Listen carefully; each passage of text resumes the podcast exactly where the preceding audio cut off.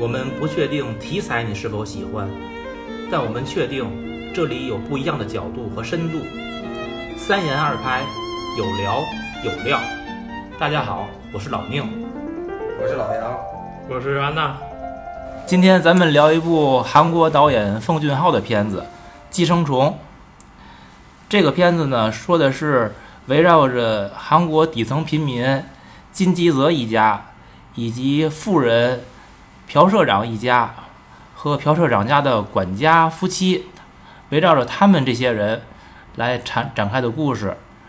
嗯，一个偶然的机会呢，嗯，金家的儿子金基宇，他获得了到嗯朴社长家给他的女儿多惠做英语家教的机会。随着这个机会呢，他就不断的把他的妹妹、他的妈妈、爸爸。都巧妙地安排到了，嗯，朴社长的家里去做各种工作，同时把朴社长家里原来的司机以及管家都给挤走。这里边用了一系列的手段。那么后面呢，也是一次偶然的机会，由于朴社长一家他们出去野餐，嗯，原来的管家又杀了回来，于是揭开了朴社长家地下室的秘密。最终呢，是地下室里藏着的那个人出来，呃，用血腥去，嗯，杀掉了一个生命，嗯，同时这个人自己也死掉。那么金家的这个父亲金基泽，他代替了原来那个住在地下室里的人，重新过上了暗无天日的生活。那么这就是一个整个故事的梗概。我的想法呢？这个电影咱们不必要按照电影情节的推进去按照时间线去讲，我觉得可以从两个角度。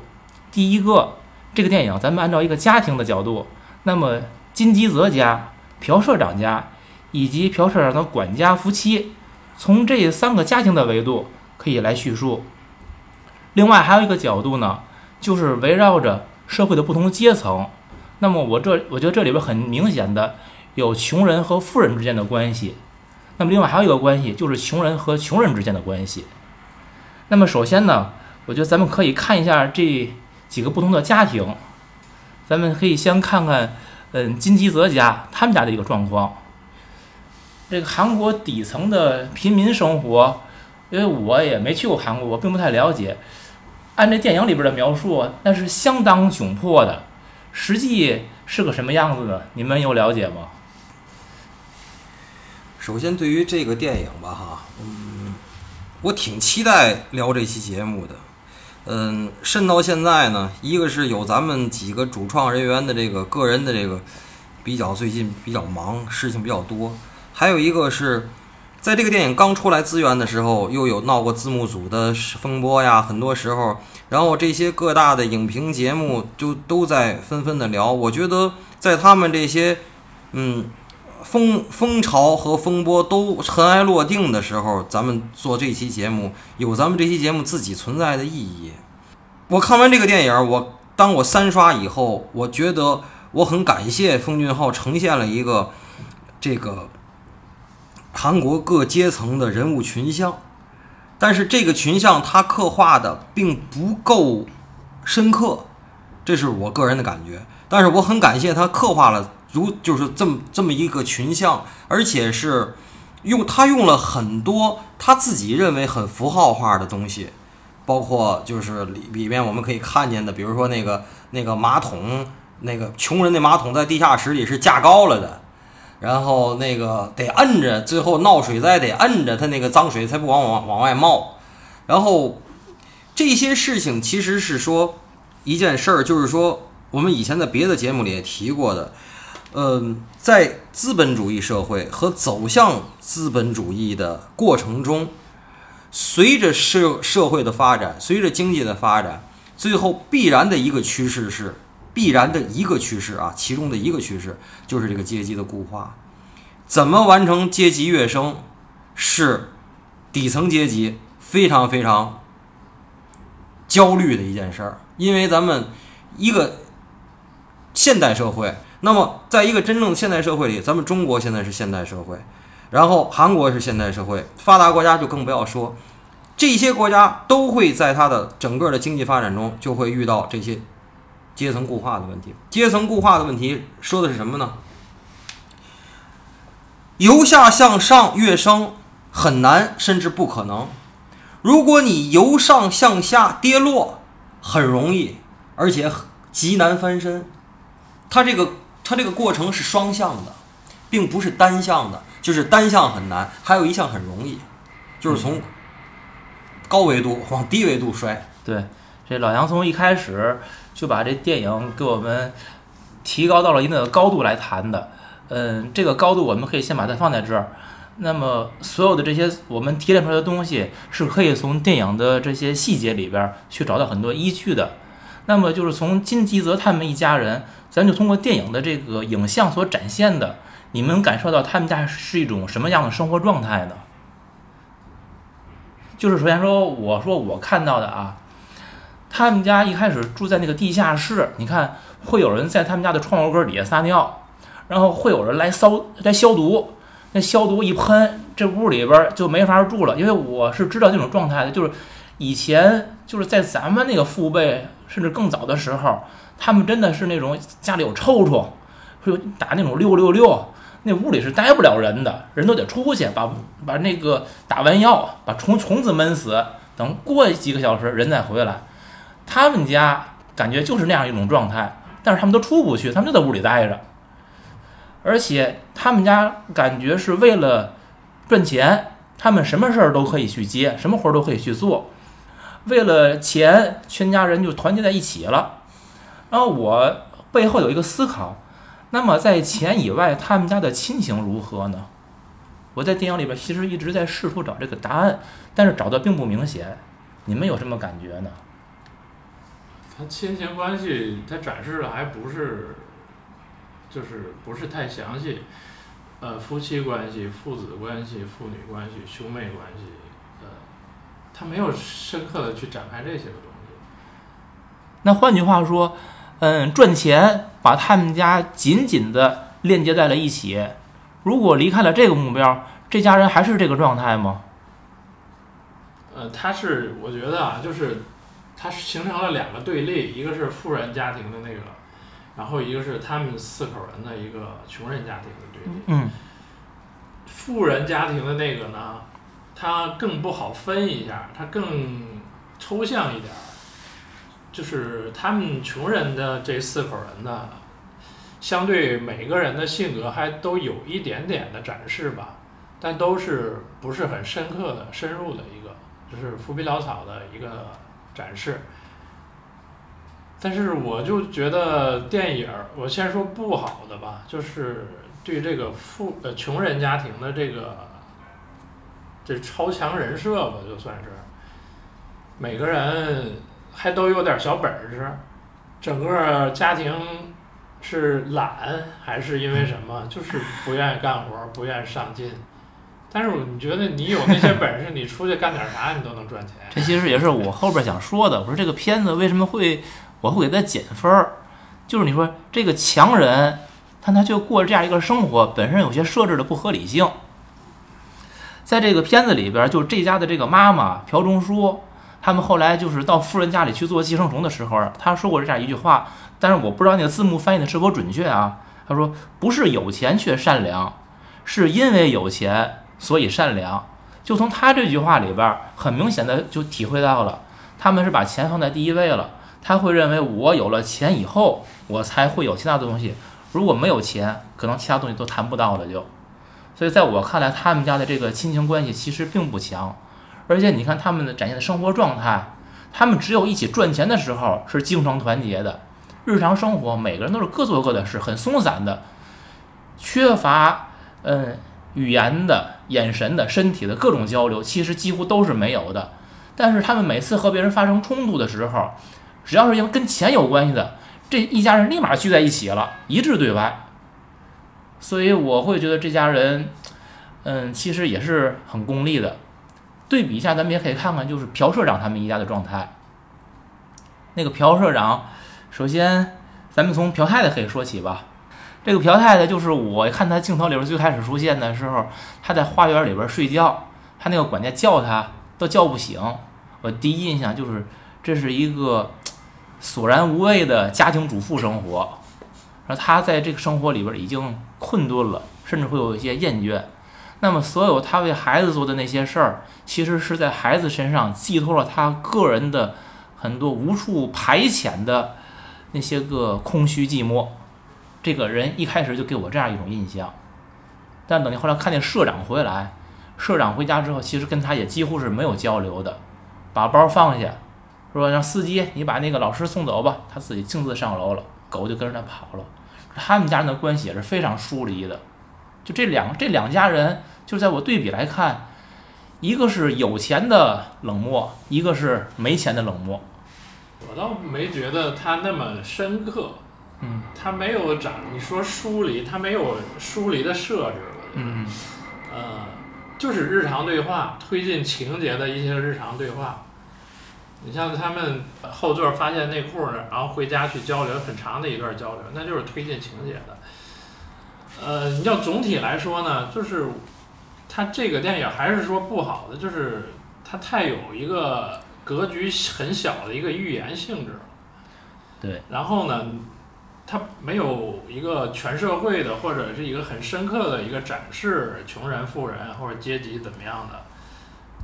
所以，所以呢，你要说刚老丁说的他的家庭关系干嘛的，我觉得他没有深刻的去讨论这些事情。在我看来，他不但是不深刻，他其实他也说了，他是说的太直白了。这种疏离感呢，我觉得老宁提的呢，是你把这个电影儿、哈，嗯，太高看了。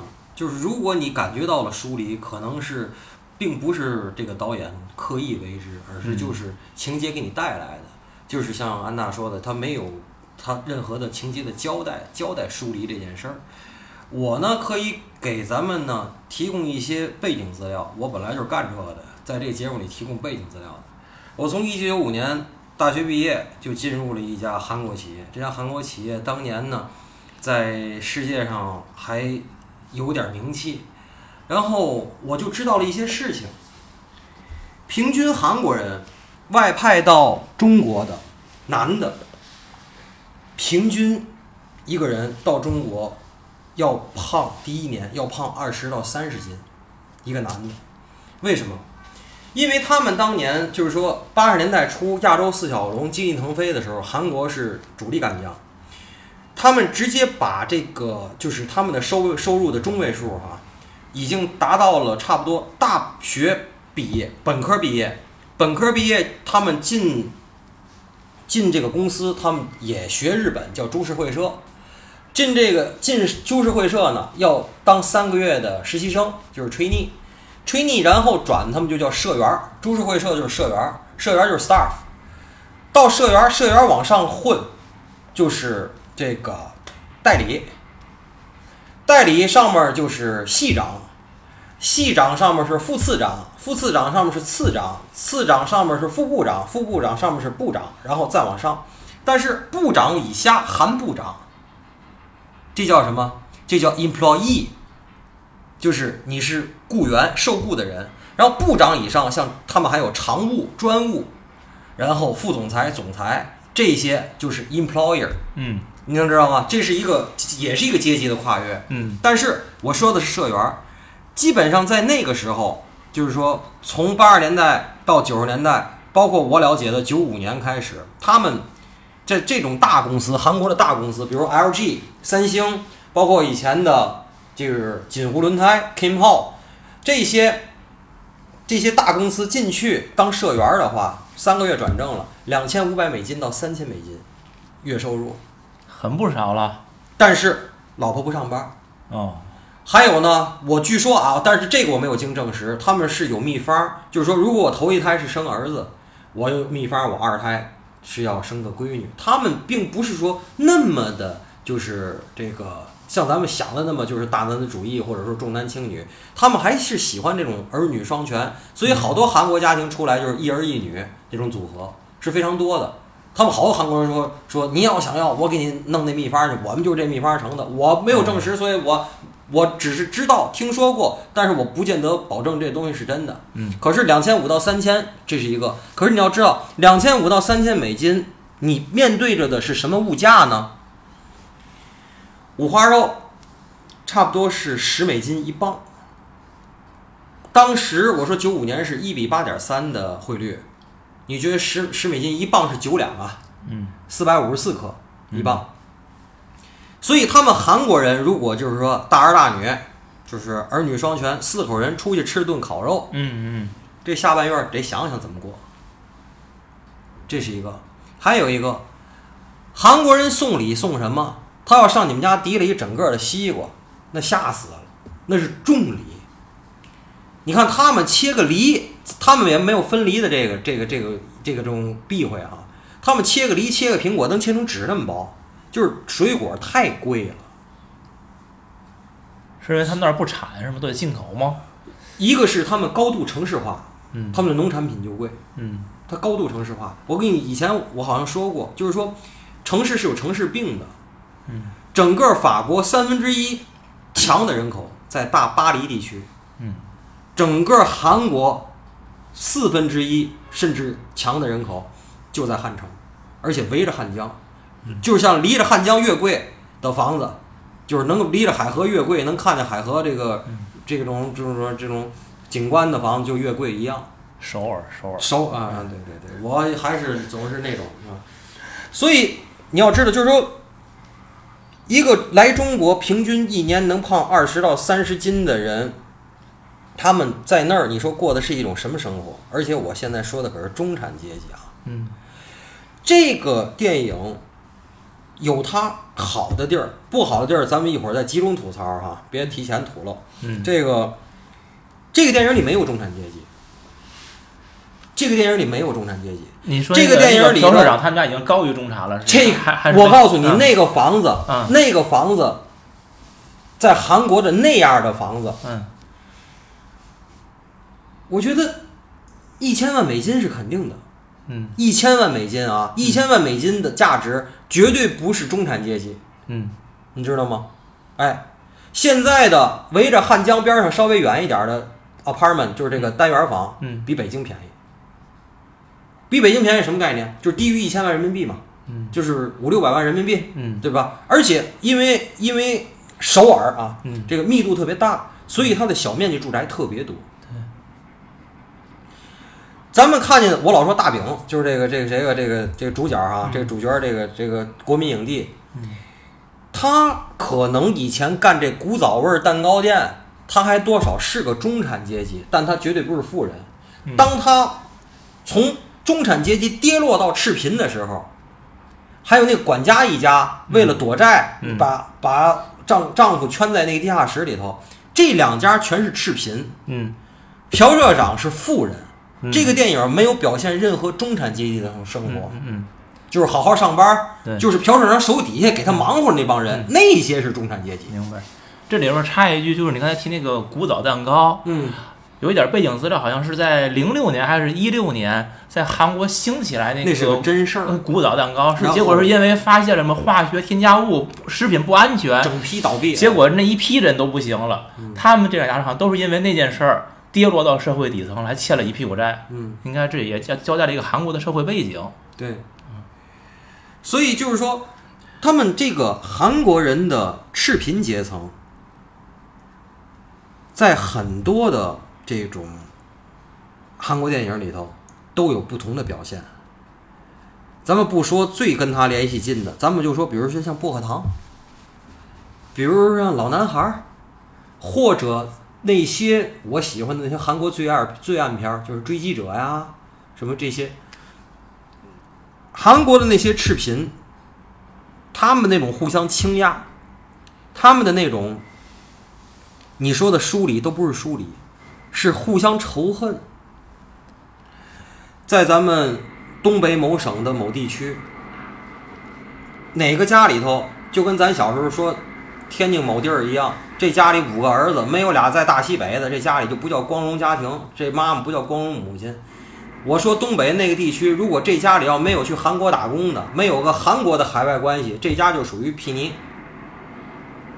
可是你们这些所谓的鲜族人去韩国打工，你面对的你的竞争者就是那些韩国的屁迷，赤贫，你在跟他们竞争。嗯还有你说的这个疏离感，我是特别有感觉。为什么有感觉？我告诉你，你看那些日本电影，除了日本的纯爱电影，剩下的日本的所有电影，还有韩国这些电影，它表现的家庭的疏离感越来越强。其实你最后你看哈，绝大部分的那些疏离感，不是导演故意要表达给你的，而是他们的状态就那样。因为一个发展中或者说发展后，但不是高度资本主义的亚洲社会啊，最后的家庭关系就会走成那样。然可是咱们中国的现在，咱说电影不说电视剧啊，电视剧太假。嗯咱说电影，比如说前些日子我骂过这《地久天长》，你就越看越觉得假，越看越是假。为什么假？是因为那个亲密，那个到老了还相扶相携，你就看着那么不对，你就看着那么不真。我你身边看见老头老太太都对卷，都对骂。在生活中，你妈你个老不死的，你而且是真的，你很你他妈还不死，你给我添麻烦。不是，那这样说，就是在中国现阶段的这个家庭关系里边儿，实际比影片里边儿所展现的，我们是要更和谐、更亲密一些。但是是不是，但是是是不是更多元一些，并不更亲密多元？但嗯就是说，他们韩国也好，日本也好，他们所走到的这个状态，嗯，那是不是按你的推论，是我们未来也将要去的方向呢？是的，是的。是的还有一个，我再补充一点，就是说你说的他们这个，就是说一见着钱的事儿就统一对外哈，这个事儿我要替这个这个高丽人就要张个目。日本人、韩国人，首先日本人因为现在是高度文明，日本你在街上是看这些人都是彬彬有礼的，除了晚上会解开西裤撒尿之外，别的其实还好。但是韩国，据他们回来跟我说，韩国当街骂街，甚至动手打架的非常多，非常多。可是韩国的这么多年的历史，证明了一件事儿：韩国人扎堆打，尤其是跟中国，韩国基本没输。从李世民就开始，集团军作战啊，韩国没输。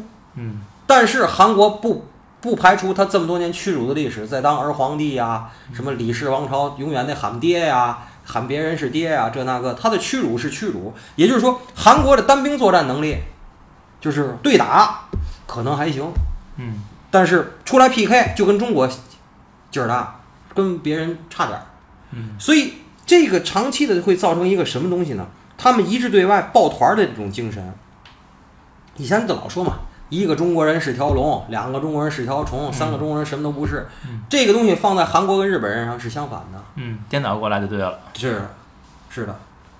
所以就是说，在这方面你也可以从反面儿，反正就是这个电影里他们一致对外那种精神，我们是见过的。就是这种韩国人哈，就是包括在中国，互相不和的不得了，就恨不得就是互相看着对方就得都得给对方得弄个让他让他给让公司开除了。哎，当他们共同面对一个事儿的时候，哎，抱团儿极了，特别团结。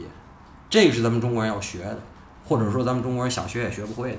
或者说是他们民族还是单一点儿，对，对吧？是的咱们民族太复杂了，是各种信仰、各种理念都在一起。嗯聊到这儿，咱们其实已经不由自主地谈到了整个社会，也进入了阶层的讨论。嗯。那么刚才我说，咱们除了这个家庭以外，有第二条线，就是不同阶层之间的关系。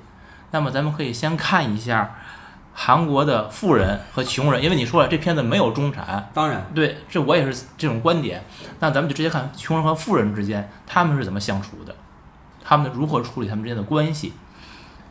我先说，我观察到的这个所谓咱穷人和富人呢，咱不这么绝对的只去看朴社长家和这个金吉泽家，其实他有嗯不同程度的富人和穷人之间，就哪怕是稍微富一点儿的跟更穷一点儿的，他们之间的关系时刻体现的这种阶级的差异，哪怕他没拉开到阶级这种这么大的差距的距离。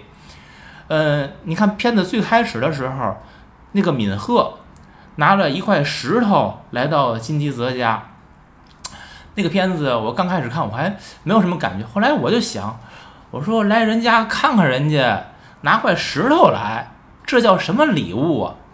而且这块石头怎么也没看出好来，就是特别普通的一块石头，就送人家里来了。我觉得这东西好意思吗？其实呢，那个金吉泽的媳妇儿，那个钟叔也就小声的说了一句话：“送这来干嘛呀？带点吃的来不好吗？我们家需要吃的呀。”这时候我就已经感觉到，就是一个相对有一点钱的人，对于呃比他更差的人，他已经是有一点轻视了。但是他之所以还要跟他交往，还要来，是有求于他，要找他要找那个季语，帮他办点事儿，去他去让他让季宇替他去做家教嘛，托妻献子，哎，就为 为为了这个事儿，结果呢，他只肯拿一块石头来，我就是那种计较那点那点小心机，就已经已经是在铺垫了。就说到这，就是这个你所谓这个托妻献子，呃，我当时我就在想，我说这敏赫也是脑子有病，你换个女老师不得了吗？你非找个男的，为什么呢？为了情节推进嘛？导演的目的。后来我一想，如果有一种更合理的解释，那就是敏赫认为阶层的壁垒是最大的，因为金基宇跟这个多惠，就是那个市长他们家这闺女，阶层跨越太大了，他们不可能发生任何事儿，这是他的概念，比什么换下任何人这保险系数都更高。我我只能是这么去解释，否则我认为找个女老师是最安全的。最不可能的，你觉得是？对，那后边其实还有很多这个，就是富人和穷人之间的。嗯，你从他们家这个居住条件，刚才嗯老杨已经提到了一点，就是朴市长他们家，刚才我看这个马路很窄，就进他们家门的时候，而可进了这个门以后，他那门是全自动的门，很高档，一看。哦，里边那个庭院，大玻璃窗，那飘窗，看着是真好。我都能想象到，在一个这么局促的韩国社区里边，里边会有这么大的一个居住环境、居住面积，这家一定是非常好。而反观金基泽他们家那个小地下室，那么肮脏、恶劣、潮湿、臭的一个环境，所以这我其实还是想，我说韩国的这个底层。跟这个富人阶层的差距会有这么大，让我就在会在联想我们现在的生活，我们的底层是不是已经又沦落到有韩国的那么那么差吗？我们富人肯定会，那我们就不去想象它了。就是他们这种这种差距，在咱们这儿也有这么大吗？嗯，你刚才说的这个家庭环境，你看他那个摄影构图。呃，他所有外景拍那个朴二长那一家全是仰拍的，嗯，全是往上的，是。然后呢，从雨夜那一场戏开始，那个镜头是一一路往下走的，跟着那三个人，下着大雨，然后那跟那个雨水一样，一直是往下，一直往下，一直往下，到最后，已已经到底了，就是他们家，然后这个是一直是往下俯拍的。这个是摄影的一个主题，主题是吧？其实今天提到这个下雨那天晚上，我不理解的一点，他们家那个被淹了，包括整个这社区都被淹了，感觉有点突兀。加了这个场景，这是想说明什么呢？跟情节的衔接感觉并不紧密。你看那个穷人这家，他们一直强调的一个就是计划，嗯，包括他执行的也都是有计划、有步骤的，在往上爬。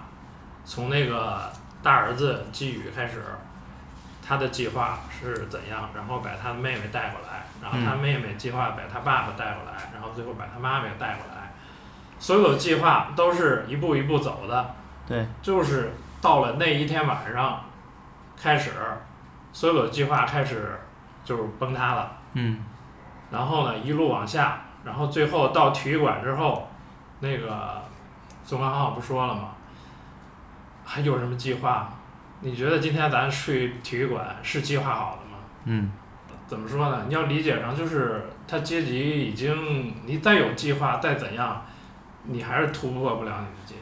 他最后话是这么说的：什么计划不会失败？就是没有计划。人生永远无法跟着计划进行，没有计划就不会出错。这是他最后的总结。对，所以他最后杀人那块儿，你如果说你不理解干嘛呢？他就是没有计划的一个，包括他躲藏起来，那都不是他计划好的，都是临时起意，包括杀人临时起意，躲到那个地下室也是临时起意。嗯嗯嗯。我当时看的这个朴社长他们家那个大房子，我突然会联想到就是五大道。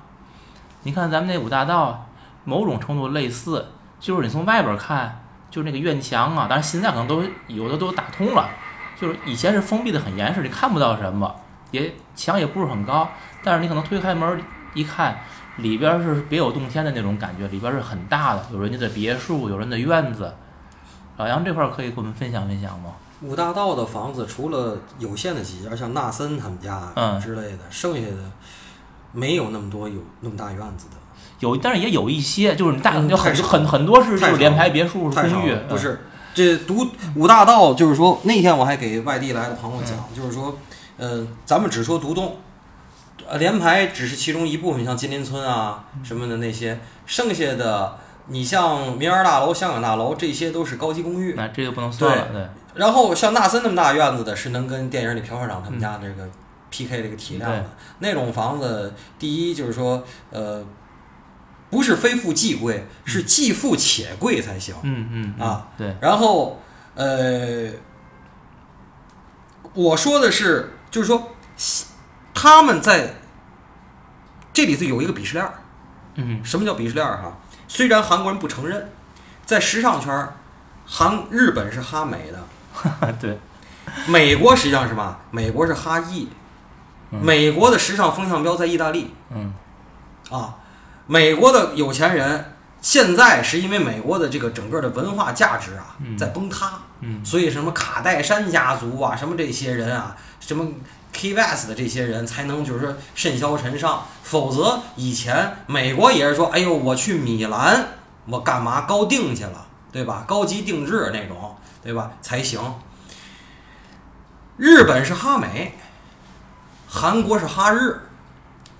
从这个鄙视链里说，朴社长他们家那个庭院，你看就日式风格的那种嗯枯山水那种性冷淡的那种风格，嗯包括他那个他的整个他那个屋里那个陈设也是那种性冷淡风的那种陈设是。好，这种陈设都是日式的，他就是哈日，嗯嗯对吧？这里看。然后我想接着说几几个问题呢，就是说这个电影我看了半小时的时候，我给这个电影很高的评价。为什么哈？我一看，我我可能跟你们看那角度就不一样。他妈这里头一没一个好人呐！这电影我喜欢，一个好人都没有，全是坏人。就从他儿子揭开一个门缝进入这个富豪之家的时候，他的所有的坏主意就开始想了。然后到他闺女开始扔自个儿的内裤的时候，所有这些东西，我一看，我说这全是坏人，我就挺给这个导演啊挑大拇哥的。然后由此呢，我就想到了一件事儿，就是我见过那些韩国人和日本人。我的评价是哈，日本呢还是从明治维新以后呢脱亚入欧，他们的无论是全全民的这种教育程度，还有他们的物质水平的丰富的这种程度，咱们都去过日本，就是说，他们虽然有的时候心里会比较阴暗，但是他们那种彬彬有礼，他们那种礼貌啊，是融化在血液里的。我见过的韩国人，每一个都是演员，每一个都是演员。比如说，我见过那些部长，就是级别已经非常高了。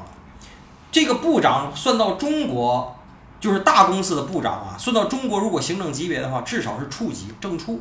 嗯他如果跟员工说话，员工跟他说话，非常有可能就是，尤其是比如我们这种外籍员工，看见他跟他跟他汇报点事儿，说什么呢？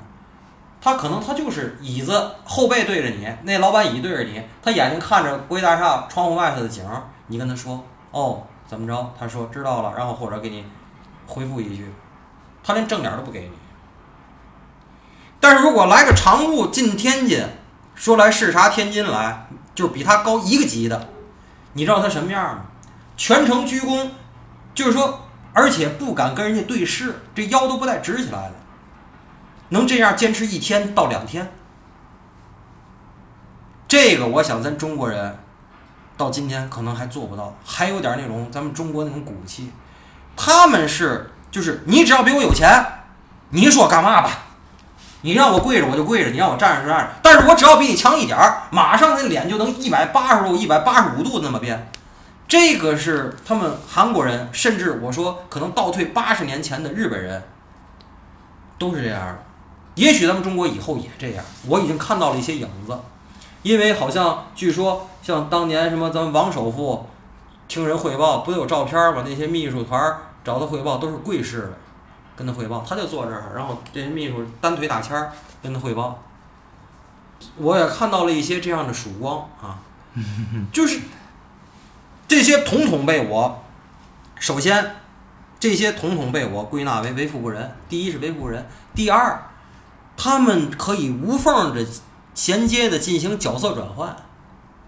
这个可能也是资本主义对人的异化的一方面。就演技啊，是社会教我们的，你并不需要上北影、北电、中戏学，你社会磨磨磨，你就能磨成那样了。你说的这个就是在我的职业经历，包括我听人家讲的，嗯，咱们这儿已经有很多了，已经但是可能你到不了，到不了他那个赤裸裸，没那么高的程度，就是演技可能还有欠缺，嗯，但是已经在路上。那在路上，在路上，顺着你说的这个这种阶层的差距，嗯。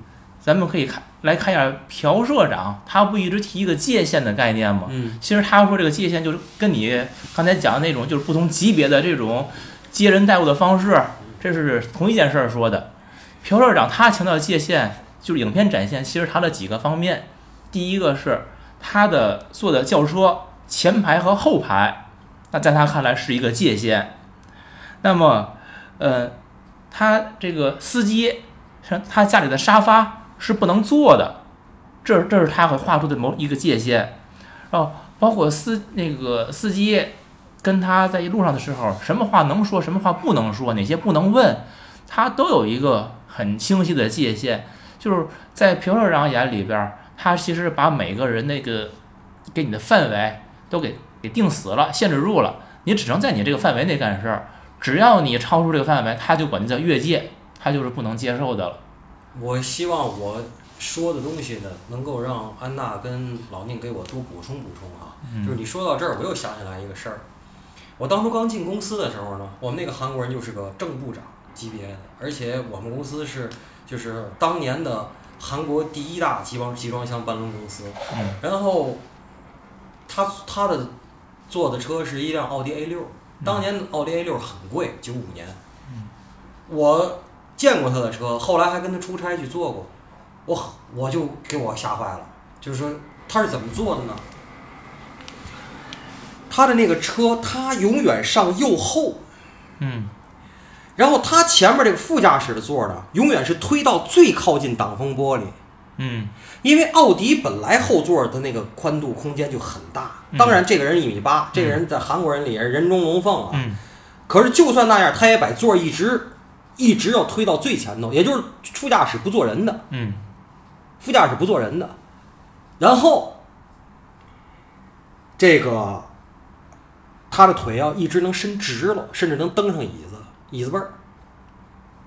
可是我知道的，据说这个哈这个这个汽车的最佳安全的小孩应该坐在司机后头，对吧？对，他不，他是要最最舒服的。司机后面不是董事长的位置吗？不是，所以我后来很注意，就是说，呃，我如果打车，我一定坐后头；嗯我如果是别人开车，就是朋友开车，嗯我一定不坐后头，我一定坐前头。只要没别人没坐前头，嗯我就要求坐前头，我不坐后头，我不要让人家感觉人家是司机，嗯我是那个享受的。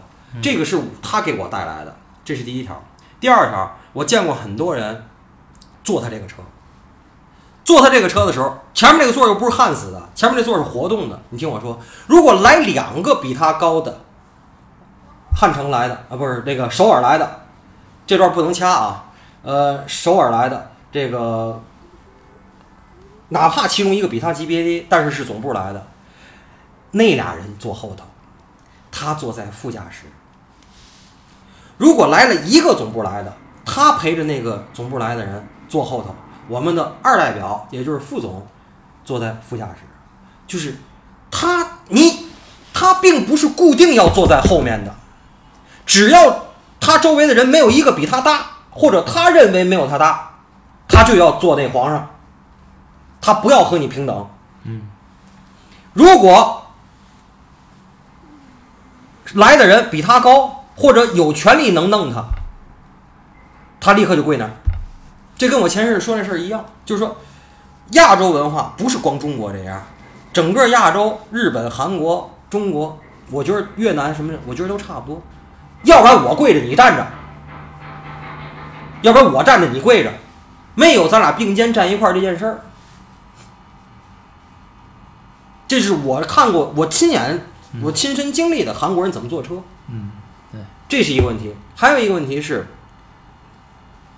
这个朴社长，我看完这个电影第一遍，第一刷我就跟不同的人说，我说看这个电影，看这个电影。可是这个电影吧，我觉得应该拍美剧。拍哪个美剧呢？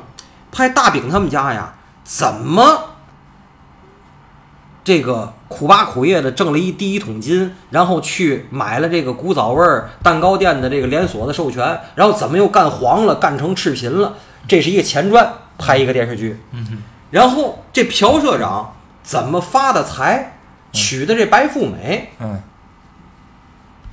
这是一个电视剧。因为这个朴社长绝对，我判断啊，就是网上也有很多争论，我判断他绝对是一凤凰男，嗯绝对是一个赤贫的那么一个玩意儿。然后最后他扒上这个了，而且他干那公司，你看他后来像是一个那么个大疆无人机那么个那么个高科技公司，好多人给拿样品给他在那儿比划，他在中间儿围着他在中间儿，是吧？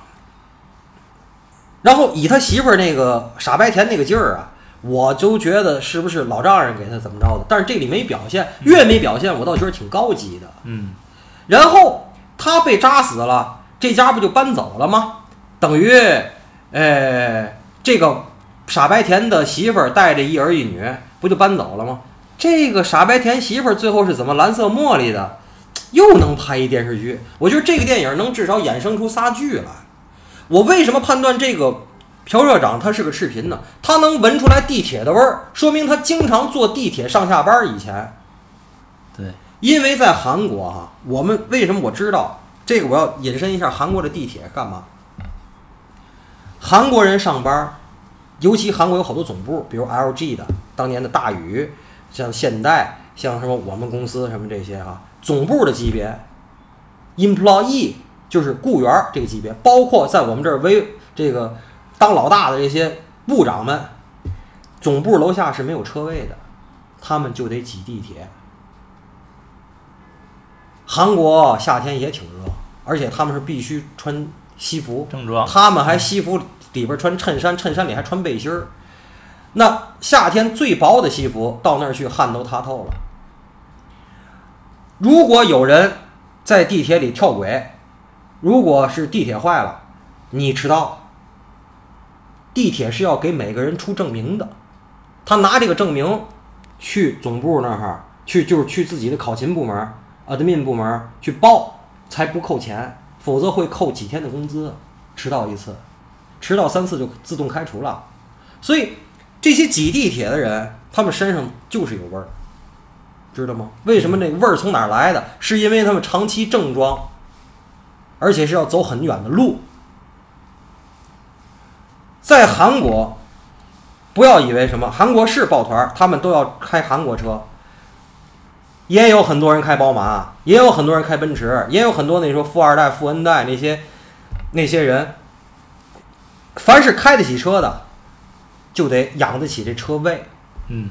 韩国房子贵，车位更贵，所以它是一系列的贵，就是贵哈，是一系列的贵。嗯，你赤贫是一系列的傻逼，所以它是相辅相成的，它是配套的，你知道吗？所以，但听说那挤地铁那个味儿，就说明他赤贫过。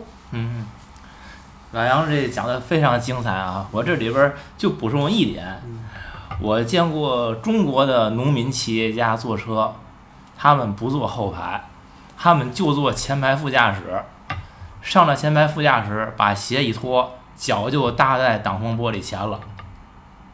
嗯，当然，说话这也是好些年前，现在的农民企业家可能刹车呢，腰不就撅折了吗？腰不就撅过去了。那人家就喜欢这样。嗯现在当然估计也已经进步了。曾经他们这样坐车的，嗯，让他们坐后边儿，他们也不坐。就是你我跟他们一起坐车是，你要前面的门儿开开，领导您坐前面儿。你怎么都有。哎我还这见过，就是就是坐司机后边儿，那座位收拾得很好，又有靠腰的，又有弄弄弄脖子的，就是怎么都有啊。那时候也是多元化。咱仨人说了仨位置，呃，咱们接着说呀，咱们说了好多，呃，这个穷人跟富人之间的事儿。下面咱们可以聊聊这个穷人之间是如何互相撕逼的。穷人之间撕逼比富人跟穷人之间的这种歧视更精彩。这个影片最开始，穷人跟穷人之间小小的撕一回是什么呢？是金基德他们家揽了一个叠披萨盒的那么一个活儿，然后那个活儿呢干的不太好，人家那个披萨店那个应该是呃姐弟俩吧，两个人就要扣他们家点工钱，然后这会儿呢，这个金基宇就来跟人家说，哎，你们是不是因为有人走了，又接了一个急活，如何如何的？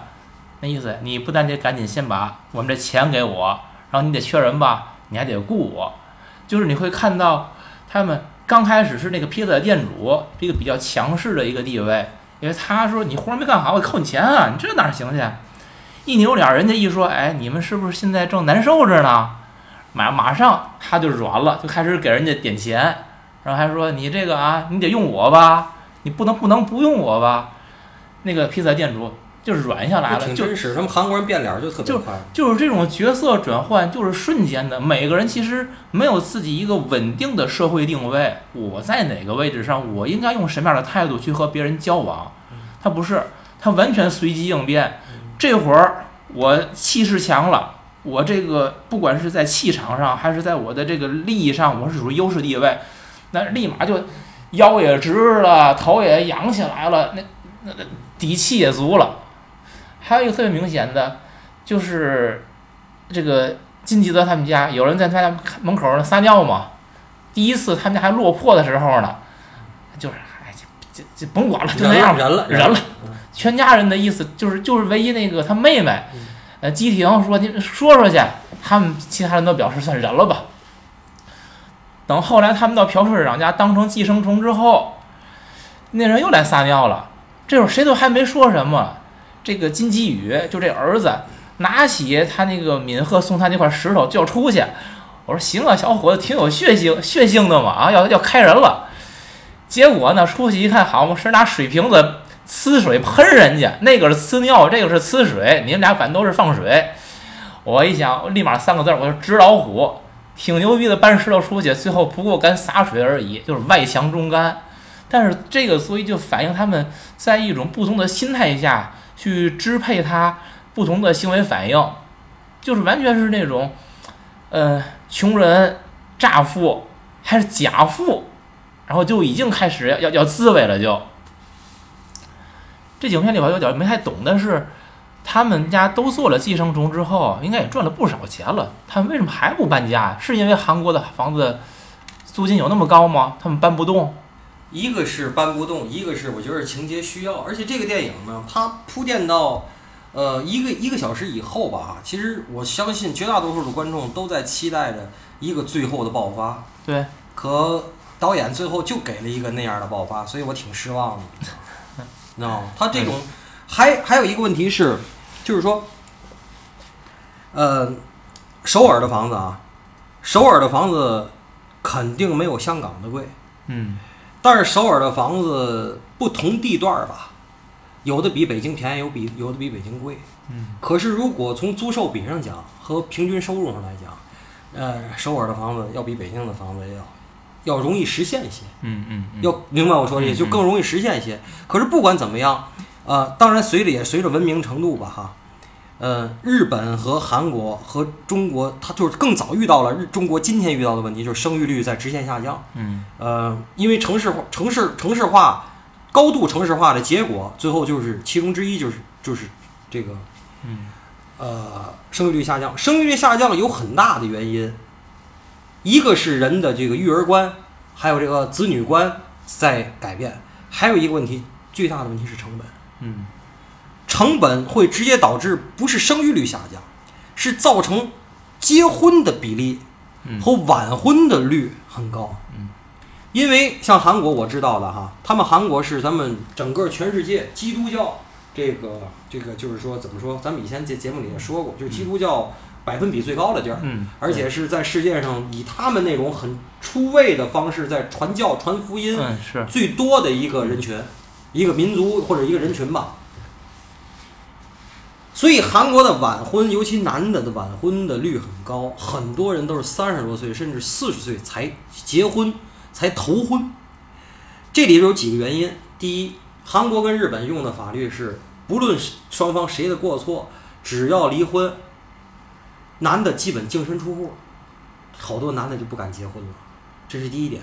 第二点，房子太贵，我不挣到差不多交一半儿钱首付，我剩下我我如果交个二成首付，我剩下那我这每月工资刨完了，我这日子就甭过了。它物价又贵，就像我说的，对吧？这个十美金一磅一磅猪肉，这个这个这个，所以他们我知道就是三十五到四十岁结婚。我有一个一个二代表，当年就是四十四十多才结头婚，结婚得花大概人民币六七十万，你想不到吧？他们得用他们韩国人那个穿一身孝，扛起打幡儿，都跟吊死鬼似的，传统的接一把，然后还得上教堂接一把，挨度去。嗯这两档加一块儿就得几十万，就光这个仪式啊，几十万，房子呢嗯都完事儿，这日子还过不过？嗯所以第一就是没人敢结婚，第二得存够了钱才结婚，嗯所以他们的这个生育率和晚婚的率就是会有一个相应的数字的呈现。嗯，整个这个电影就是对我比较吸引的是在前半段，地下室的秘密被揭穿之前。嗯当地下室的秘密被揭穿了以后，我反而会觉得有一种，嗯、就等着他哪会儿要出一些个出人意料的东西，哎，他终于出来了，石头落，靴子落地，反而缺少了一份期待。那么，在这个地下室的秘密被揭穿了以后，又一次展现了穷人之间互相变脸撕逼的，就是在地下室里边。开始的时候是文光，呃，她是朴社长家的原来的女管家，她的丈夫一直因为躲债藏在地下室里边他，呢因为被撵走了嘛，嗯，好不容易又能给我找个机会回到地下室，结果被新的管家，也就是金基泽家的这个媳妇儿钟叔发现了。发现之后呢，他就说各种好话，哎，你别别告发我们呀，给我老公按时送点吃的呀，我给你钱啊，一副很哀求的。那结果因为一个意外，金基泽家另外几个寄生虫，就是那些个，嗯、他媳妇儿，他媳妇儿，哎那个不是他老公，他的儿子闺女都掉下来了。被发现之后，马上情节反转，刚才还求人的那个，成了作威作福的哎大爷了。然后那一家人，金基泽一家人开始哀求，哎呀，别别怎么着，就是这种就变脸，就和咱们刚才说那些，这完全是一种在各种的角度上来来再现他，你就会感觉啊，他们这些人真是，嗯、就是我想的没有一个稳定的立场，他随时调节自己，而且转换的如此之游刃有余。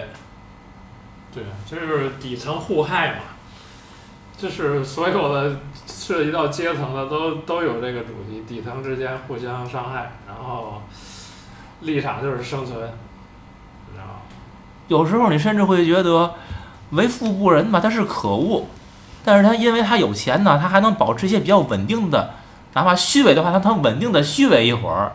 这穷人因为无所顾忌，他那翻牌翻的速度啊，秒翻都是，太快了。因为他妈妈说的那句话应该是对的，就是钱就是熨斗，能熨平所有东西。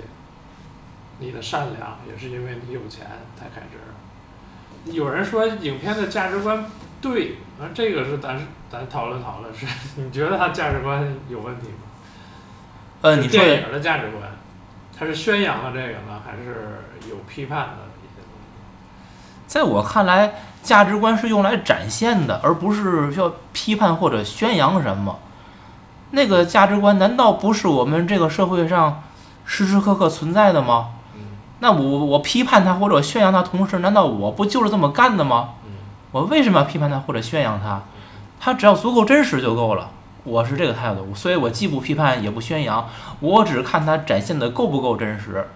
就像他是不是能够做到像伍迪·艾伦那样，咱大伙儿一窝会一块儿卷，对吧？我就是我对，就是说我也是这么理解，但是我觉得他不好的就是就是没有反思，他不应该不不是批判吧，就是对这种东西他没有反思，电影里没有展现出来，是你好是不好，你呈现给观众，让观众去理解去。呃，我觉得奉俊昊应该是能做到，但是他在电影里没呈现出来。对这个我同意，展现了很多，但是这种展现之后，你给大伙儿去思考的东西，那个空间、那个味道没有。电影结束了，一切也就戛然而止，它不会让我继续去想，我只是看到这些就完了，这是一个缺陷。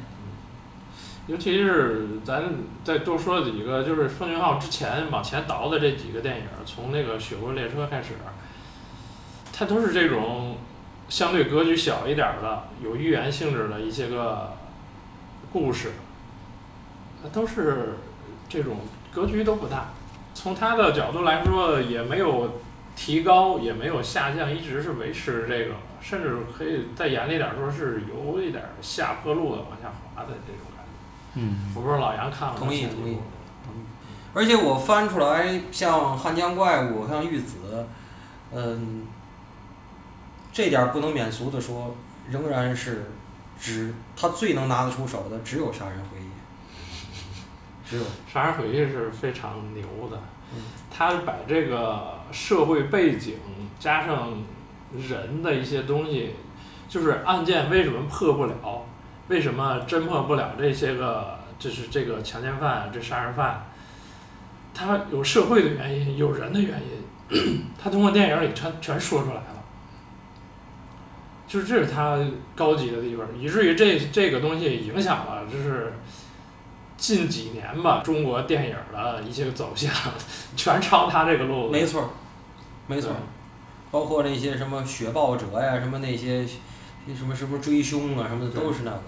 这个我还是说，比如说对比那个，咱们刚才说出来了，就是对比两个，一个是对比伍迪·艾伦，我觉得起码从这个电影上来讲，他跟伍迪·艾伦的咱们最近聊的这几个电影，嗯，层次上呢还是有一些差距，因为比如说，起码这个电影我看到，我到今天是三三刷，我看三遍以后，我仍然觉得他对富人的恶最多着力了三分之一，他对穷人的恶着力了三分之二更多，就是说他认为钱或者财富能够改变很多，可是如果像我说的，把这个朴社长怎么发的家，然后他跟他的那共同的那些朋友，他们之间是怎么弄的，那拍到一块儿，那就是韩国罪案片儿。嗯，就是什么血泪史，有血有泪也有史，这个是肯定的。他这个的琢这个的琢磨是不够的，呃，所以就是说，伍迪·艾伦其实你仔细想啊，他对所有人他骂的力度是差不多的，就是你有你的不够揍儿，我他有他的不够揍儿，我有我的不够揍儿，反正是精彩纷呈的各类型各门派的不够揍儿。可是这里头是什么？哦，有钱就能熨平很多东西，有钱就有尊严。我承认啊，但是有钱还会有有钱高层次的坏，有高层次的丑陋，有高层次的罪恶，这些东西呢，这些东西就没人说了。可是我其实我都觉得不像我从我嘴里说出来的话，嗯我是挺那种就是沙文主义的。可是这个电影我不满意。还有一个问题，奉俊昊在这个电影明白了，大家都能承认吧？这个电影是很有批判价值的，对吧？对，它有批判价值吧？好，在一个批判的电影里头，像《杀人回忆》其实也是一个批判电影。批判电影想立得住，批判电影想拍得好，它一定会得给人一点点小感动。但是在小感动之外，是所有的。我特喜欢安娜一直说那句话：恶徒，就是你发现，在小感动那些很稚嫩的小花之外，是一个广袤无垠的恶土。嗯，他人即地狱，对吧？丛林，对吧？对，这个电影里唯一能够感动的就是最后大饼跟他闺女那点亲情，除此之外，这个电影没有任何感动的东西。可是《杀人回忆》，我只要一拿出来说，就是那个那小破警察，就是上去穿军靴踹人那个，最后那个那个那叫什么破伤风把腿锯了，那个人其实很感人，因为那种就是刑讯逼供，到今天韩国和日本的警察。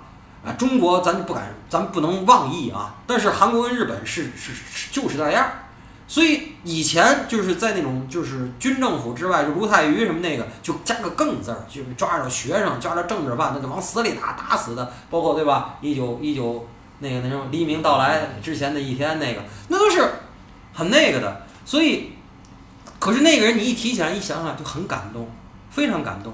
然后大饼呢，最后都当了商人了。他还有那种执着，就在整个的这种全员恶人的这种环境下，你会有一些很感动的东西。这个我觉得是批判电影需要的，而《寄生虫》没有的。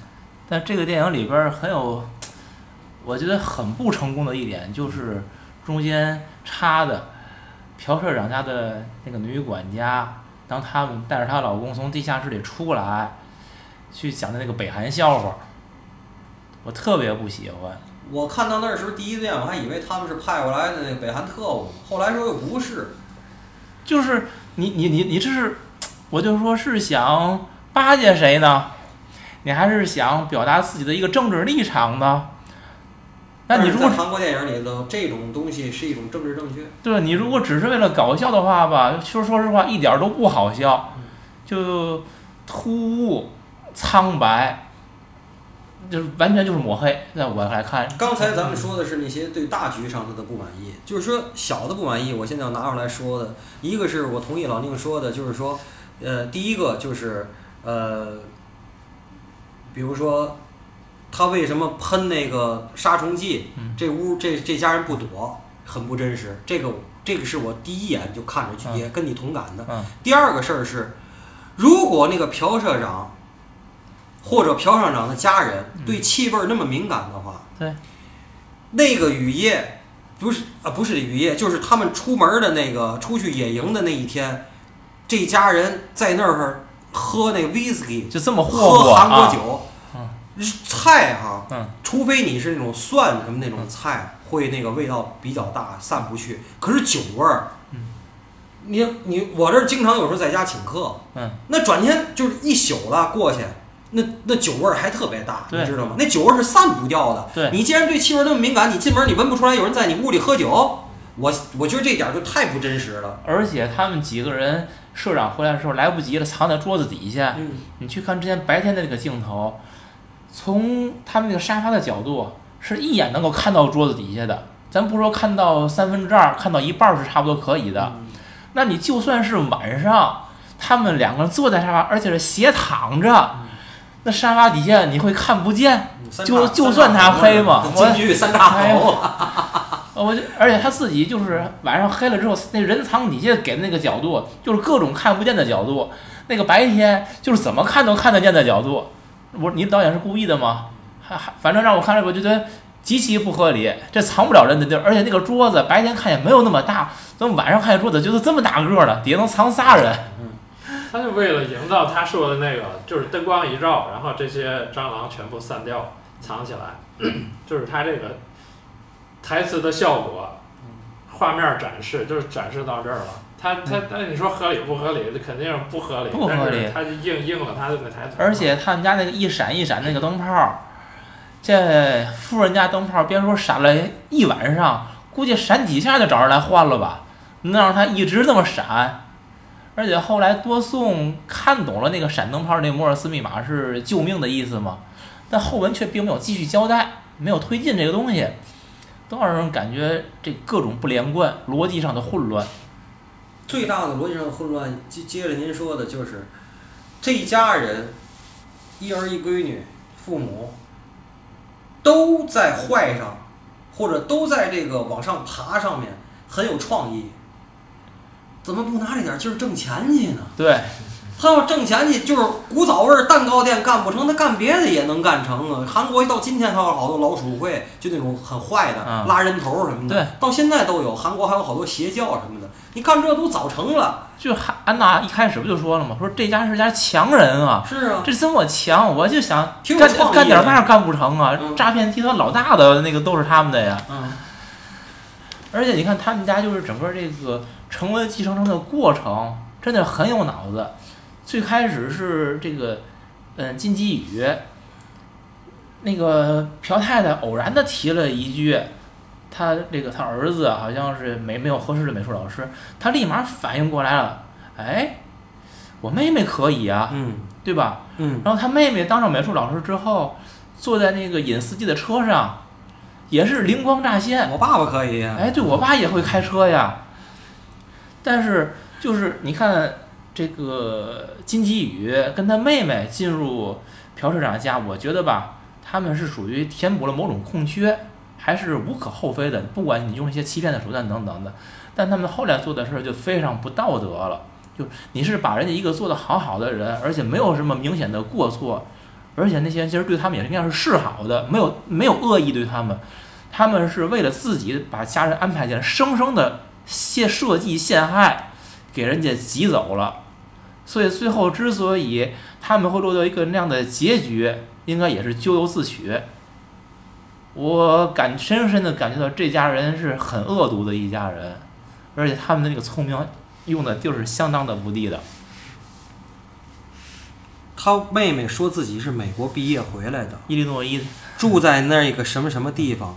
人家那个社长呢，一个是为了显示自己的身份，一个呢也是对他负责，就让司机送他回家。对但是送那个地儿呢，他是不能让司机知道的。对但是那司机坚持让他知道，坚持想送他，嗯他就产生了一个恶意，就是说我得弄你。最开始就是从这儿开始的。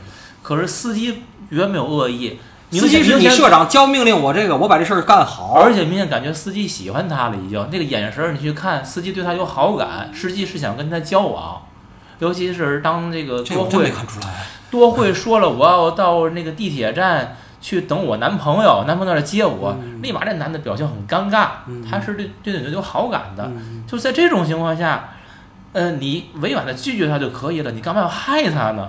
嗯就是这个人的心地是很坏的，嗯，就是咱们讲了很多穷人的坏、富人的坏，有一点点特别不真实的温情，那我认为是在多惠，就是富人家的闺女和基宇，就是穷人家的儿子之间，他们这种跨越阶层的恋爱关系，非常不真实，但是是这片子里边的一点点的温情，在我来看，而导演并没有告诉我们这种跨越阶层这种交往，它最后的结局会走向哪里。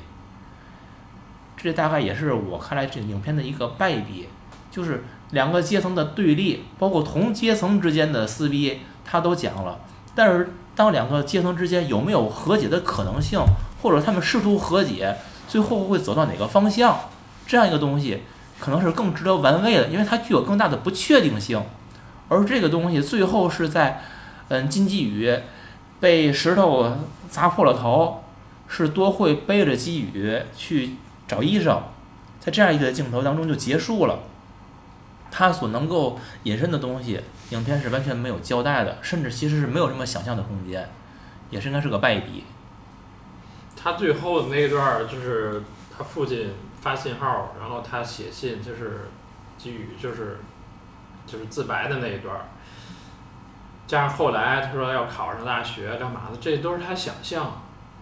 他又变成有钱，啊那那个他的是那那那那段是想象的，就是其实我因为那段其实跟多惠也没有什么关系了都。对啊，他他所谓的阶级跨升，嗯全部是你的想象的。对，你没有没有一个没有任何机会渠道去去上升的。对而且基宇跟他爸妈说我将来要娶多惠的时候，他说的话是等多惠考上大学以后，我要和他正式交往。连这句话都不是他自己的话，这是敏赫当初委托他去那个朴社长家做家庭教师的时候，是敏赫说的话，他把那话原个照搬回来了。从另外一个侧面来说，你富人和穷人之间，你连你的表达方式都是欠缺的，甚至你不知道自己该怎么想，只是把你推到了那个位置的时候，你只能去抓别人有的那些个东西，甚至基于在，呃，朴社长他们家给自己的儿子搞快闪的生日 party 的时候，基宇自己就说嘛，你看这些人都是临时的，他们都那么的从容。我行吗？他深深的不自信，也是在说你的这个阶层是没有办法去融入到人家那个阶层里面去的，人家那种生生活方式是自然而然，而你要刻意的去演，你却甚至不知道怎么去演。这种阶层跨越，导演其实是告诉我们的不可能。拉回来说，就是他，但是基宇和多惠的交往，其实是应该给这种。不可能，或者说哪怕那种不现实的可能性，都给一些注脚。这个注脚我们的影片里边并没有看到，所以我说它是败笔。我过度解读一下，如果没有最后的那个戏剧冲突的那个悲剧的话，基宇跟多惠最后的这个关系，非常可能是朴社长夫妇的翻版。嗯。这个脑洞开的好，嗯，非常可能是这个。反正这个电影让我看了这几遍，有为节目的原因，也有自己喜欢的原因。我还是想说，尽量或者干脆不要说谎，不要说谎。你那一个谎嘛，哈，你可能得用一百个谎来掩盖，甚至你得用别的更贵的东西来换。这个电影最后的高潮部分，我其实有一点小小的高潮部分，我非常不喜欢。我也不喜欢，我也谈不上喜欢，但是我觉得它至少给我一点小小的意外，说好一点是惊喜吧。嗯，在地下室的那个男人，他冲出了他的这个牢笼，嗯，他到了地上，他选择用杀人来作为报复，他杀的是姬婷，就是金家的这个闺女。他这个杀人的选择，我偏向于认为他是随机的，他就杀掉他了。因为这个情节设置是要假装妹妹被被被印第安人杀嘛，来展现他们这 party 的内容，所以让一个真人来杀，这是一个情节设置，无可厚非的。关键是当这个地下室里的人杀死了基廷以后，这会儿金基泽，也就是这基廷的爸爸，他的并没有直接的去把这个地下室的这个人给弄死。而是就是他的媳妇儿来跟那个人搏斗，他去保护他的闺女，就是地下室那个人是代表的底层，向另外一个底层破坏了他的生活的时候，一种疯狂的报复，甚至是非理性的。那么可是金基泽这个时候，他所考虑的不不单单的是一个我要再报复回去，打回去，不是，他在那他停住了，因为经过这一系列的变故，他有很多思考，就像他说的，没有计划是最好的计划。人生是计划不来的，但是当那个朴社长去捡压在死人底下的车钥匙的时候，他捏了自己的鼻子，这个动作是朴社长再一次的明确的告诉了所有人我们的阶层差距，我不喜欢你们，我是要跟你们要划清界限的。他这个界限感一出来之后，这会儿金基泽马上把刀拿起来就捅向了社长，一刀毙命。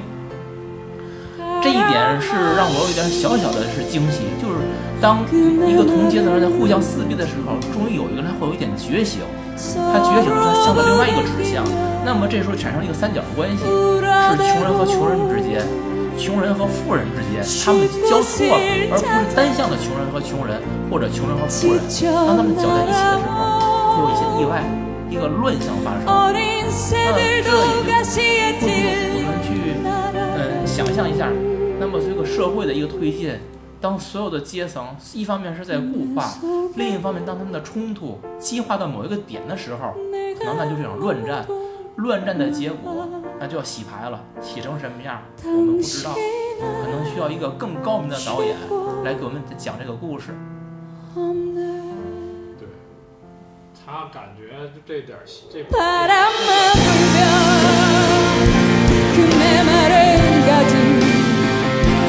so